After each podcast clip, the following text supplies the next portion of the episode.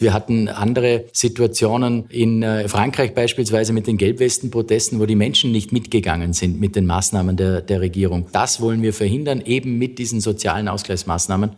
Das sind ja tatsächlich die Steuerzahler der Zukunft, die, die Pensionszahler der Zukunft, die heute geboren werden müssen, damit wir in 20 Jahren äh, einen sozialen Frieden aufrechterhalten können, der uns so wertvoll ist.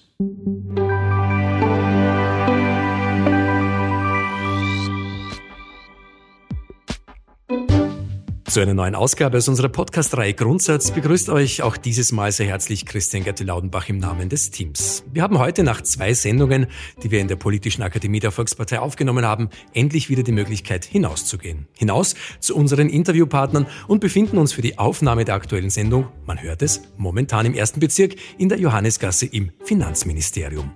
Nach unseren Sendungen Covid, Freiheit und Verantwortung mit Landesrätin Juliane Bogner-Strauß im Februar und die ökosoziale Marktwirtschaft und freiwilliges Engagement mit Professor Michael Mayer von der WU Wien im Jänner, beide natürlich nachzuhören auf www.politische-akademie.at, ist heute das allumfassende Thema die ökosoziale Steuerreform 2022. Dazu spreche ich in wenigen Minuten mit Finanzminister Magnus Brunner und dem Leiter des WIFO, des Österreichischen Instituts für Wirtschaftsforschung, Gabriel Felbermeier. Zuvor begrüße ich, wie im Sendungsablauf fest verankert, sehr herzlich die Präsidentin der Politischen Akademie in unserer kleinen, feinen Podcast-Recording-Session. Servus, liebe Bettina, danke für dein Hiersein. Bettina, wir stellen heute das Thema ökosoziale Steuerreform in den Mittelpunkt unserer Sendung, die wir diesmal im Finanzministerium in der Wiener Innenstadt aufnehmen dürfen. War das nicht auch einer deiner ersten Beschlüsse im Parlament? Ja, tatsächlich einer der ersten, kann man sagen, denn davor haben wir natürlich ein paar Formalitäten auch abzuarbeiten gehabt. Aber die ökosoziale Steuerreform war das Top-Thema meiner ersten Sitzung und mir hat sehr gefreut, dass ich mich dazu auch gleich das erste Mal in der Debatte zu Wort gemeldet habe. Die erste Sitzung, die erste Wortmeldung, alles andere als ein langsamer, beschaulicher Start hinein. Rasant und hurtig wird es wahrscheinlich ein bisschen eher treffen.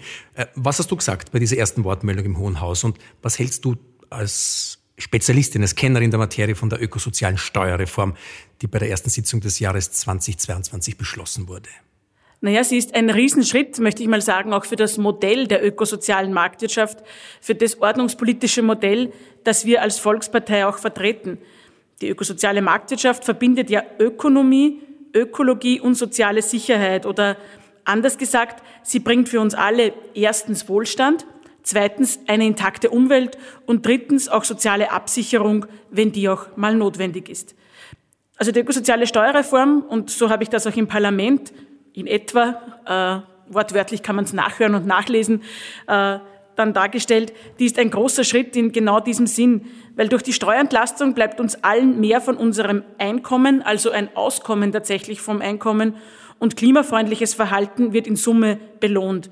Aber dazu hören wir dann sicher von den beiden Gästen, die dann nach mir hier ans Mikrofon kommen, viel, viel mehr. Das hoffe ich sehr, sehr stark. Die ökosoziale Marktwirtschaft war ja in unserem Grundsatzpodcast der Politischen Akademie schon öfter ein Thema, kam auch in meinen Fragen vor. Aber auch im Bildungsraum online deiner Akademie findet dieses Thema Berücksichtigung und man erfährt viel Wissenswertes und Weiterführendes darüber. Das nur als kleine Info für all jene, die hier Interesse an der Extraportion mehr verspüren. Vom Parlament jetzt aber wieder zurück auf die Akademie. Keine Ausgabe unseres Podcasts ohne meine Fixstarterfrage. Was tut sich denn an der Akademie? Welche Neuigkeiten kannst du uns heute berichten?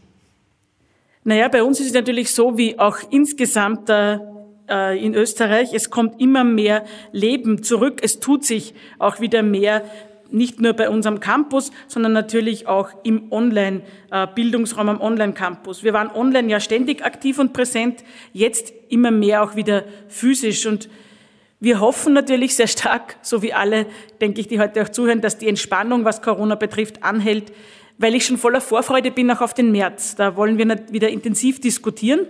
Und zwar wieder einmal nicht in Wien, sondern in Graz und Klagenfurt, in Salzburg und Linz. Dort gehen wir der Frage nach, was denn bürgerlich ist. Wir beschäftigen uns mit der Frage nach dem Bürgerlichen. Das ist unser großer aktueller Schwerpunkt. Bei den vier Diskussionen fragen wir uns ganz speziell, was eben das Bürgerlichsein heute ausmacht, in seinen unterschiedlichen Aspekten und ob bürgerlich Leben heute so ausschaut wie vor 100 Jahren oder vor 200 Jahren. Und so viel Ausblick sei gestattet, wahrscheinlich nicht. Da bin ich mir eigentlich auch sicher. Aber wie schaut es genau aus? Was macht es heute aus? Und was sind die Aspekte des Bürgerlichen, die es lohnt zu diskutieren, sich anzuschauen, auch zu erhalten und weiterzuentwickeln? Dazu werden wir tolle Impulse bekommen, werden wir intensiv diskutieren. Und das macht mir ganz viel Spaß. Das gibt mir auch viel Energie. Darum freue ich mich drauf und hoffe, dass es vielen anderen auch so geht, die wir dann in Graz, Klagenfurt, Salzburg und Linz treffen werden. Merkt man, dass du dich freust. Die Nennung der Website übernehme heute ich für dich. Alle Details zum eben Gehörten und viel, viel mehr, aber auch genau diese Infos ist unseren Hörerinnen und Hörern bereits bestens bekannt auf www.politische-akademie.at. Liebe Bettina, hat mich gefreut, dich wieder hinter unserem Mikrofon gehabt zu haben. Danke für dein Dabeisein. Pass auf dich auf. Baba. Auch du und ein gutes Gespräch euch. Danke.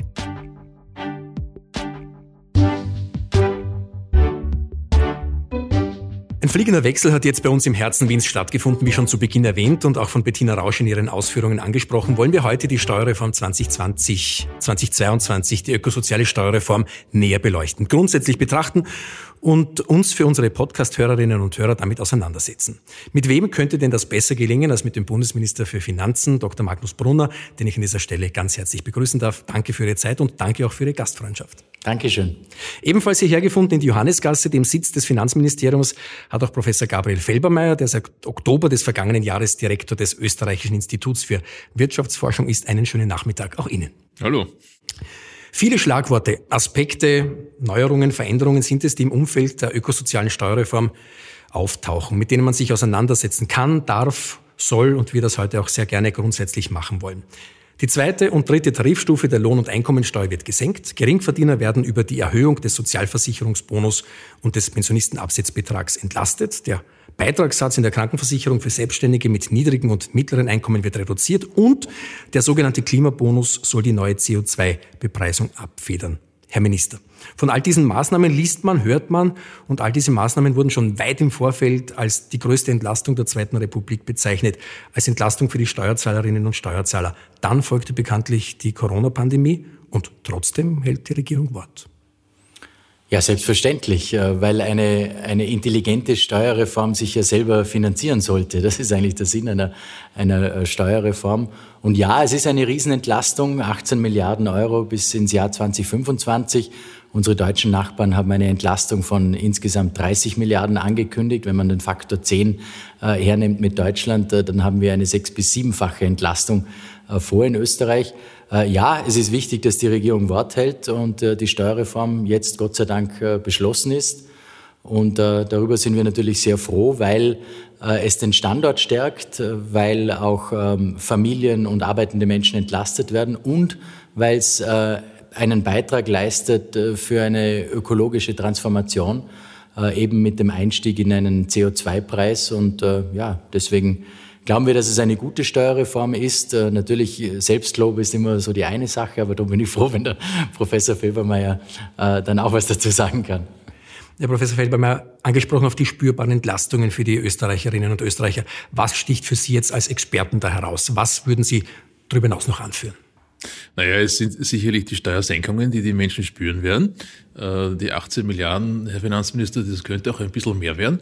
Wir, haben, wir sehen es bei 25 Milliarden sogar, die Entlastung äh, bis in das Jahr 2026. Äh, Dazu kommen noch fast drei Milliarden für die Unternehmen. Also das ist in der Tat ein großes Paket und es ist so groß, dass es auch wahrnehmbar ist. Und das ist das eine, die Entlastung. Das andere ist, äh, was wirklich auch ganz zentral äh, ein Element natürlich einer ökosozialen Steuerreform sein muss, dass man einsteigt in die Bepreisung von CO2. Äh, und auch das ist gelungen.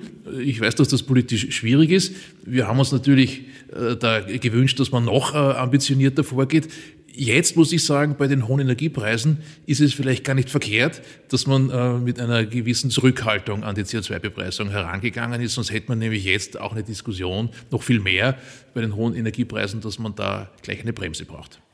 Ähm, ja, äh, wir waren natürlich nicht ganz so weise, dass wir das schon voraussehen konnten äh, bei der Bepreisung, bei der Höhe des Preises. Aber äh, die Diskussion war da, wie hoch soll ein Preis sein und ab wann gibt es eine Lenkungswirkung.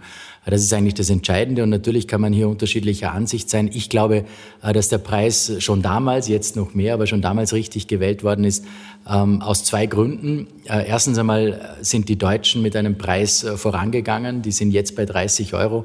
Und ich glaube, in, einem, in einer Europäischen Union, in der Mitte Europas ist es, glaube ich, sinnvoll, sich auch hier abzusprechen. Das ist das eine. Und zum Zweiten dürfen wir die Lebensrealitäten der Menschen auch nicht außer Acht lassen die Belastung nicht außer Acht lassen. Deswegen natürlich auch der regionale Klimabonus mit dem Ausgleich. Aber auch die Höhe des Preises ist hier, glaube ich, ganz entscheidend. Und die 30 Euro äh, glaube ich, sind deswegen äh, moderat, aber gut gewählt. Ähm, und jeder Preis äh, hat einen Lenkungseffekt, wenn die Begleitmaßnahmen stimmen. Ähm, Ausbau der Infrastruktur beispielsweise, des öffentlichen Verkehrs, aber auch Angebote an die Menschen, umzusteigen auf den öffentlichen Verkehr, Stichwort Klimaticket. Und ich glaube, alles zusammen hat dann schon einen Lenkungseffekt, auch mit 30 Euro. Das, da würde ich zustimmen. Was man wenn man lenken will, auch im Blick haben muss, sind die Strompreise insgesamt. Denn am Ende wollen wir ja, dass die Menschen umsteigen von, sage ich mal, der Gastherme äh, auf die Wärmepumpe, also von Gas auf Strom. Und wenn es dann so kommt, wie es in Deutschland nämlich der Fall war in den letzten Jahren, dass der Strompreis so schnell steigt wie die Bepreisung äh, des CO2-Gehalts von Gas, dann passiert überhaupt keine Lenkungswirkung. Deswegen ist es wichtig und äh, ich begrüße auch, wenn man sozusagen jetzt äh, Dinge wie äh, die, die Öko, die Öko äh, und solche Dinge zumindest aussetzt, aber da sollte man, glaube ich, auch langfristig nachdenken. Äh, ein bisschen was ist angelegt in der Steuerreform ähm, um wirklich nicht nur durch die höheren CO2-Preise, sondern auch durch weiterhin leistbaren Strom die Menschen zum, äh, zum, zum Umbauen ihrer Heizungen zum Beispiel oder auch ihrer, ihrer Fahrzeuge zu bringen. Und auch mit, äh, mit Anreizen, äh, die auch in der Steuerreform vorgesehen sind, versuchen wir das. Das stimmt. Thermische, energetische Sanierungsmaßnahmen mit Investitionsfreibeträgen, äh, gerade was ökologische Investitionen betrifft. Also da ist einiges, äh, einiges drinnen, dass das auch unterstützen soll. Aber ja, kurzfristig äh, zusätzlich zur Steuerreform eben äh, Ökostromförderbeitrag und Ökostrompauschale auf Null zu setzen, äh, war sicher auch ein wichtiges, ein wichtiges Signal. Herr Dr. Brunner, Sie sind seit 6. Dezember des vergangenen Jahres Bundesminister für Finanzen und waren zuvor schon Staatssekretär im Bundesministerium für Klimaschutz, Umwelt, Energie, Mobilität, Innovation und Technologie. Vorsorgen, abgesichert sein, den Blick in Richtung Zukunft. Wie und wodurch aus Ihrer Sicht wird diese Nachhaltigkeit Ihrer Meinung nach in der Steuerreform am besten abgebildet? Ersichtlich für Herrn und Frau Österreicher. Das ist sicher mit, mit dem Einstieg in einen, in einen CO2-Preis. Das ist ein, der Einstieg in ein System, äh, mit einem, mit einem Stufenplan, äh, um Sicherheit auch zu geben, sowohl den äh, Unternehmen, aber jedem Einzelnen eine Sicherheit zu geben, wie der Preis sich die ersten Jahre entwickeln wird. Und dann wollen wir in, in ein europäisches Handelssystem, Emissionshandelssystem einsteigen. Wir hoffen, dass das auf europäischer Ebene dann schon funktionieren wird. Ansonsten würden wir es auf nationaler Ebene machen. Also das ist sicher ein Teil und dann eben auch Investitionen zu unterstützen, äh, gerade im, im Umweltbereich, im Klimabereich, ähm, hier Investitionsfreibeträge, der basiert auch auf den äh, Investitionsförderungen, die wir ja schon in der Corona-Krise ähm, dezidiert auf digitale und ökologische Maßnahmen äh, gesetzt haben. Also dieses Paket, äh, das ist sicher das, äh, was in Richtung Nachhaltigkeit am meisten geht. Professor Felbermeier, Sie haben im vergangenen Herbst beim Abend für Neues bei uns auf der Politischen Akademie beim Tag der offenen Tür über die ökosoziale Marktwirtschaft gesprochen. Genau diese liegt ja der aktuellen Steuerreform zugrunde. Aus Ihrer Sicht bedarf es da wesentlicher Veränderungen? Ist sie nämlich die ökosoziale Marktwirtschaft aus wissenschaftlicher Sicht weiterhin das Maß aller Dinge und bleibt auch in der Zukunft praktikabel? Der Vergleich mit dem Fels in der Brandung ist vielleicht ein, ein bisschen überzeichnet, aber mm, ist dem so? Ist das ein System, das langfristig, längerfristig mit Blick in die Zukunft Bestand hat? Ich gehe davon aus, ja, weil das sozusagen die drei Kernelemente widerspiegelt, die uns wichtig sind. Zum einen müssen wir tatsächlich ökologisch transformieren. Ich glaube, das ist außer Streit gestellt. Wir müssen aber auch den sozialen Ausgleich in diesem Land äh, im Blick haben. Es gibt Kräfte, die immer wieder sozusagen polarisierend wirken, auch wirtschaftliche Kräfte. Da, da müssen wir dagegenhalten. Jetzt zum Beispiel die Inflation, die gerade den armen Haushalten natürlich große Sorgen macht. Und das Ganze aber eingebettet in ein marktwirtschaftliches System. Ähm, insofern bin ich da sehr überzeugt, dass wir mit diesen drei Elementen, aber eben großgeschrieben Marktwirtschaft, das andere sind sozusagen Adjektive, großgeschrieben Marktwirtschaft, dass wir da etwas haben, äh, mit dem wir weiter in Österreich erfolgreich sein können. Diese ökosoziale Steuerreform ist sicherlich kompatibel mit diesen Ideen. Interessant ist auch, dass äh, äh, in, in, Deutschland ja etwas ganz Ähnliches angedacht wird. Die drehen es um, die sagen nicht ökosozial, sondern sozial-ökologisch, aber es ist de facto der Export einer alten Idee, die aus Österreich kommt. Das ist ja. Wer hat es erfunden? Genau. Joshi Riegler hat es erfunden. Ja, und, und Deutschland übernimmt das jetzt in der Ampelkoalition. Ich glaube, das darf uns auch ein bisschen stolz machen. Das übernehme ich jetzt auch. Herr Finanzminister, am 21. Jänner 1987 hat das Josef Riegler äh, als damaliger Land- und Forstwirtschaftsminister in seiner Antrittsrede von besprochen und von einem strategischen Dreieck der ökosozialen Marktwirtschaft gesprochen. Er definierte es damals als ökonomisch leistungsfähig, sozial orientiert und ökologisch verantwortungsvoll. Am 25. November 89 hat die Volkspartei dann unter Rieglers Obmannschaft ein fertig ausformuliertes Konzept der ökosozialen Marktwirtschaft beschlossen. Von Weltneuheit war damals die Rede, das kann man googeln, findet man. Ähm, warum zählt sie jetzt aus Ihrer Sicht, die Frage jetzt etwas umgeframed, auch nach 32 Jahren immer noch nicht zum alten Eisen? Was macht Ihrer Einschätzung nach genau dieses System zum Dauerbrenner? Genau das, was der Herr Professor gesagt hat, nämlich, dass wir die Marktwirtschaft in den Mittelpunkt stellen. Es muss zuerst verdient werden, was man nachher eben verteilen kann, ökologisch und sozial äh, ausgleichen kann. Äh, Joshi Riegler war wahrscheinlich seiner Zeit äh, voraus oder auf jeden Fall seiner Zeit voraus. Wir in der jetzigen Politikergeneration äh, können sozusagen äh, das ernten, was er, äh, was er gesät hat. Das hat sich natürlich viel im Bewusstsein entwickelt, auch was, gerade was die Ökologie betrifft, ähm, was, was Umweltschutz, was Nachhaltigkeit betrifft. Und jetzt ist die Zeit reif, diese, diese ökosoziale Marktwirtschaft auch wirklich umzusetzen. Und das versuchen wir als Teil eben auch mit dieser Steuerreform, mit dieser ökosozialen Steuerreform also die Zeit ist reif und äh, wir sind in der glücklichen Lage, eigentlich diese Ideen jetzt äh, auch auf den Boden zu bringen. Vieles in dieser ähm, Reform trägt eine ausgeprägte bürgerliche Handschrift. Es ist erkennbar, wer hier federführend verantwortlich gezeichnet hat, welche Werte und Grundsätze, die ja für die Volkspartei in der ökosozialen Marktwirtschaft eine große Bedeutung haben, erkennen Sie jetzt ganz explizit als Finanzminister in der aktuellen Steuerreform abgebildet. Ja, die trägt natürlich die Handschrift der Volkspartei. Wir sind der große Partner äh, in, der, in der Regierung. Ähm, und eben dieses Ökosoziale, den Ausgleich auch äh, zu schaffen, die Menschen nicht äh, zu überfordern, äh, sondern auf die Lebensrealitäten der Menschen Rücksicht zu nehmen. Das war sicher ein, ein entscheidender Punkt. Ökologische Maßnahmen, ja, das ist wichtig für die Transformation, aber eben den sozialen Teil nicht zu vergessen und eben zuerst etwas zu erwirtschaften, was man dann verteilen kann. Also ja, ich glaube schon, bin überzeugt, dass die Handschrift der Volkspartei hier ganz klar gegeben ist. Dem arbeitenden Menschen, Herr Professor, soll am Ende des Tages mehr zum Leben bleiben. Steuersenkung bei der Einkommensteuer, der Lohnsteuer, aber auch äh, bei der Körperschaftssteuer, der sogenannten Köst. Was passiert da genau und wie hoch ist da die steuerliche Entlastung denn tatsächlich? Ja, die Körperschaftssteuer, die wird in Stufen abgesenkt. Äh, das äh, macht die österreichische Wirtschaft vor allem wettbewerbsfähiger im internationalen Kontext. Da geht es äh, im Vollausbau um 2,8 Milliarden Euro nach unserer Rechnung am Wirtschaftsforschungsinstitut. Das ist erheblich.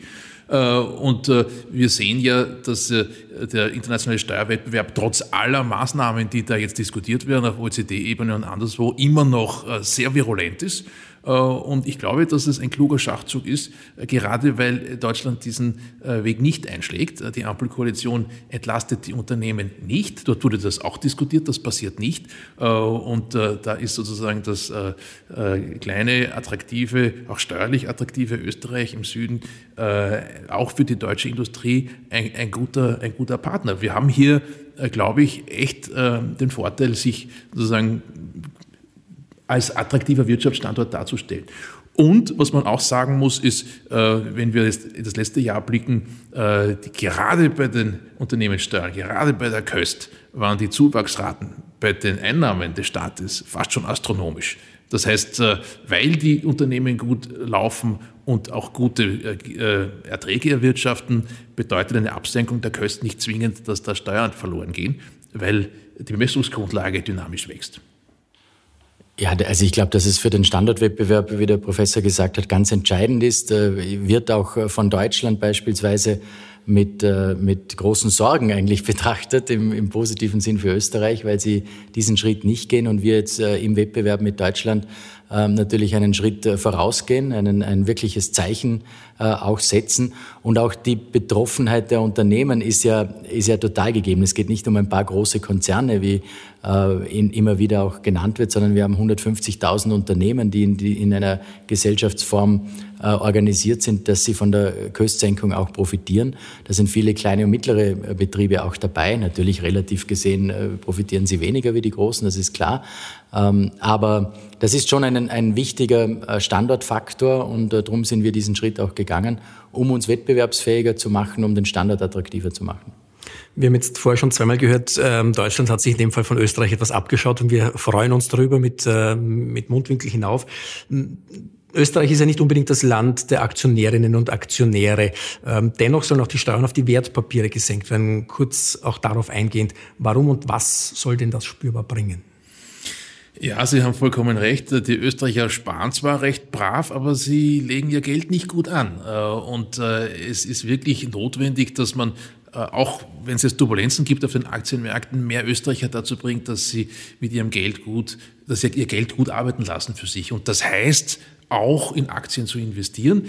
Äh, es ist konkret jetzt die Diskussion darüber, ob man äh, die Veräußerungsgewinne bei äh, Wertpapieren, ob man die steuerlich besser behandelt als bisher. Das war ja früher so, da waren sie steuerfrei, jetzt hat man sie, ich glaube, 27,5 Prozent entfällt da an, an, an Käst und ich glaube, dass das durchaus diskussionswürdig ist, hier anzupassen. Die Frage ist natürlich, ob, wie man dann mit anderen Anlageformen umgeht. Wer, sich, wer nämlich in eine Immobilie investiert, äh, der muss dann schon, wenn er sie wieder verkauft, die Veräußerungsgewinne versteuern.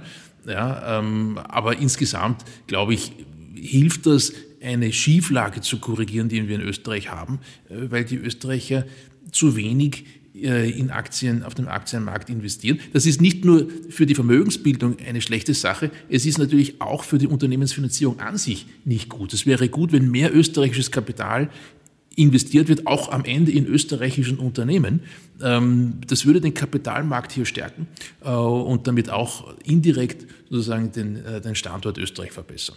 Das ist wahrscheinlich auch Ihre Sicht der Dinge. Ja, und vielleicht noch ein Aspekt äh, reinzubringen, ähm, ist, dass wir aufgrund der, der Niedrigzinssituation, die wir haben, das Sparbuch nicht mehr so attraktiv ist, wie es vielleicht einmal war, dass es auch in Richtung Altersvorsorge geht. Und wir möchten das auf breitere Beine stellen, damit die Österreicherinnen und Österreicher, ähm, dass ihnen bewusst wird, dass äh, Wertpapiere eine wirkliche Alternative äh, darstellen zum Sparbuch. Und wir wollen es deswegen auch attraktiver machen.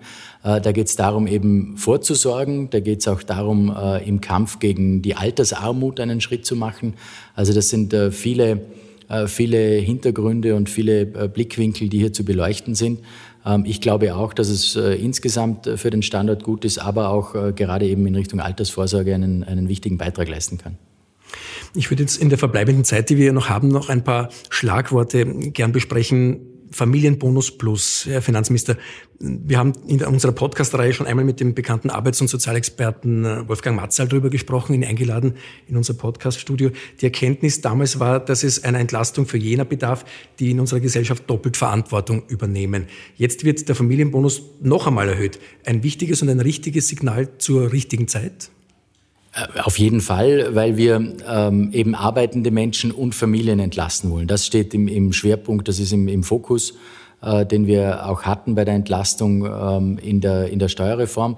Und ja, Familien leisten einen äh, doppelten Beitrag und deswegen ist diese Entlastung, glaube ich, ganz wichtig. Auf der einen Seite der Familienbonus Plus, äh, die Erhöhung auf 2000 äh, Euro pro Kind und auf der anderen Seite aber auch für Geringverdienende, die keine Steuern zahlen, ähm, auch die Möglichkeit, hier mit dem äh, Kindermehrbetrag äh, einiges an Entlastung äh, zu lukrieren. Auch hier die Ausweitung sogar von Alleinerziehenden auf, äh, auf Familien. Ähm, also das sind zwei ganz, ganz wesentliche äh, Schritte, die wir setzen, um Familien noch weiter entlasten zu können, weil sie eben einen wesentlichen Beitrag leisten. Professor Felbermeier, ein, ein wichtiger Impuls demnach. Ja, und äh, aus den Gründen, die schon gesagt wurden, ich, ich würde hier noch ergänzen, dass es für die Stabilität der sozialen Sicherungssysteme wichtig ist, dass äh, es in Österreich Kinder gibt äh, und dass äh, ähm, weiter es attraktiv ist, Kinder zu haben. Und deswegen glaube ich, dass, es, dass das auch aus dieser Perspektive eine gute Strategie ist. Wir müssen ja mit Sorgen auf die nächsten Jahre blicken, wo die Babyboomer in, in Pension gehen. Und umso wichtiger wird es, dass da was nachwächst. Und je teurer das sagt jetzt der Ökonom, ja, jetzt je teurer es ist, Kinder zu haben, umso eher wird man sich's überlegen, umso später wird man sie kriegen und man wird statt zwei Kindern vielleicht nur eines haben. Äh, und ich glaube, auch da ist es ein echt wichtiges Symbol, dass die Politik sagt, wir schätzen, was ihr da macht. Und es ist nicht nur äh, so ein Gerede, sondern es sind ja tatsächlich die Steuerzahler der Zukunft, die, die Pensionszahler der Zukunft, die heute geboren werden müssen, damit wir in 20 Jahren äh, einen sozialen Frieden aufrechterhalten können, der uns so wertvoll ist. Vom Familienbonus Plus hinüber zum Klimabonus. Ähm, das Wort Klimabonus ist auch oder gerade durch die Steuerreform äh, medial omnipräsent. Er soll maximal 200 Euro betragen.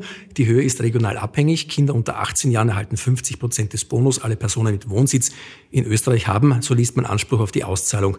Diese würde dann ohne Antrag automatisch an die betroffenen Personen erfolgen. Soweit die Abbildung in den Medien. Die Frage jetzt an meine beiden Gäste. Was ist der Klimabonus denn nun wirklich? Worin liegt die Errungenschaft? Was ist so neu an dem Klimabonus?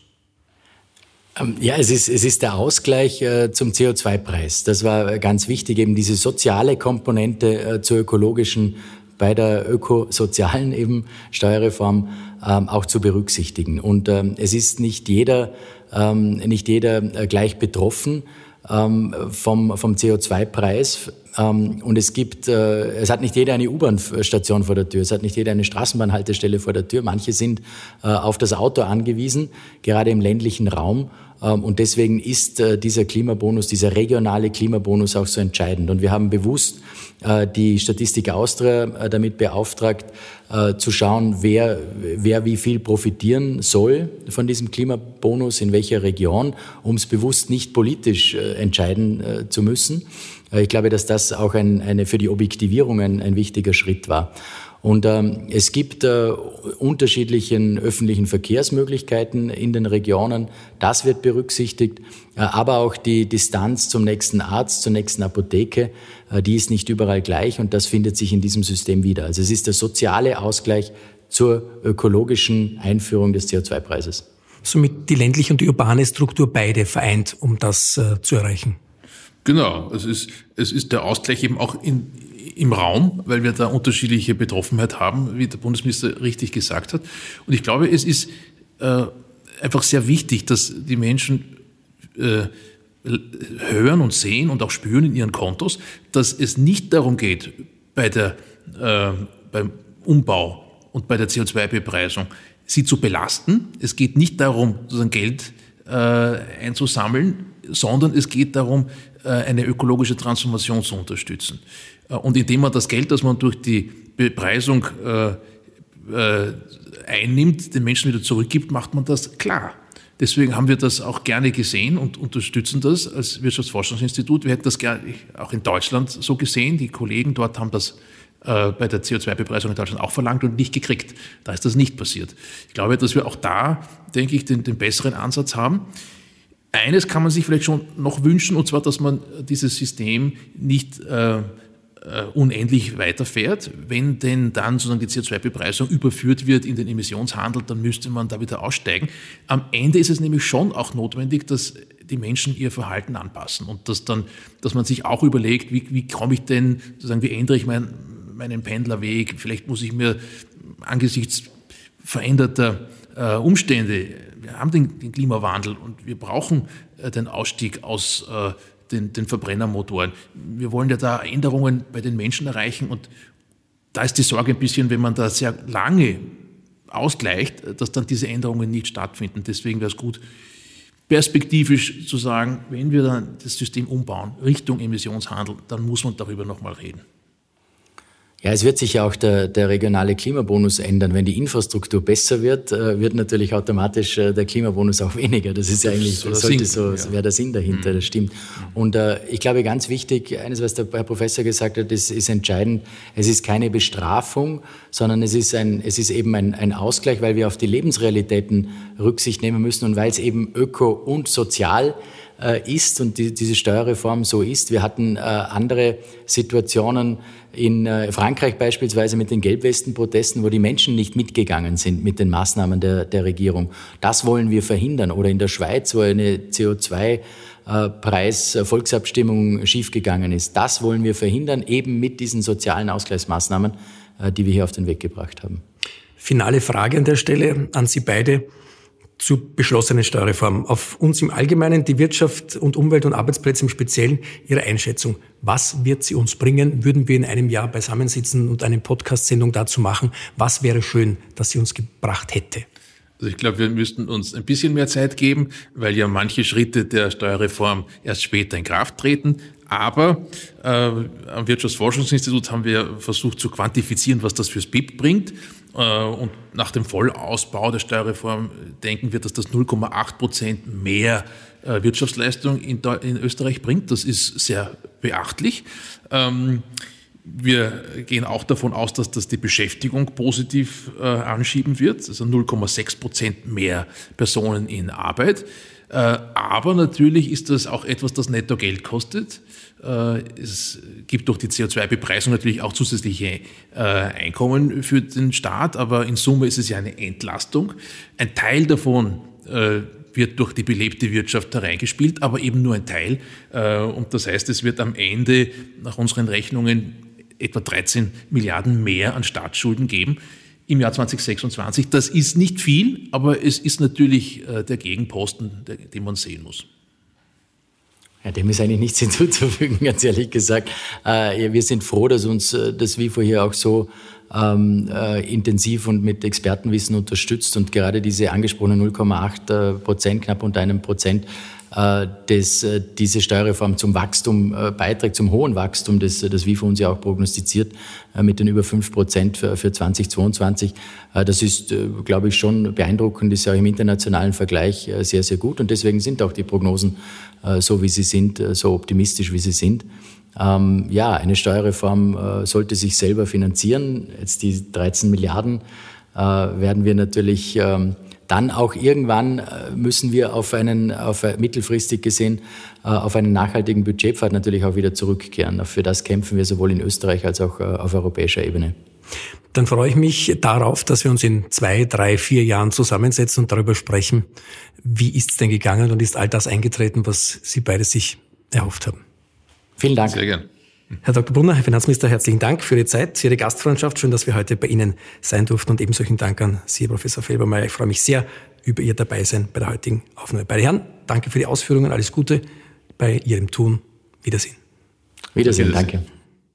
Liebe Podcast-Hörerinnen und Hörer, liebe Grundsatzkennerinnen und Kenner, eine neue Ausgabe aus unserer Audioreihe der Politischen Akademie geht damit zu Ende und ich darf mich im Namen aller Beteiligten für euer Interesse an unserer Sendung und an unseren Themen bedanken. Alle bisherigen Sendungen sind auf unserer Website zu finden. Das Nachhören und Wiederhören ist demnach ganz leicht. www.politische-akademie.at Christian Gerd Laudenbach dankt für eure Zeit und freut sich auf Reaktionen zu unserem heutigen Gespräch hier im Finanzministerium. Wohin uns unsere thematische Reise nach dem heutigen Einblick in die Steuerreform führt, werdet ihr schon bald genau an dieser Stelle erfahren. Wir freuen uns auf euch. Bis bald, bleibt gesund, interessiert und fröhlich. Auf Wiederhören bei Grundsatz, einer Produktion der Politischen Akademie und Missing Link.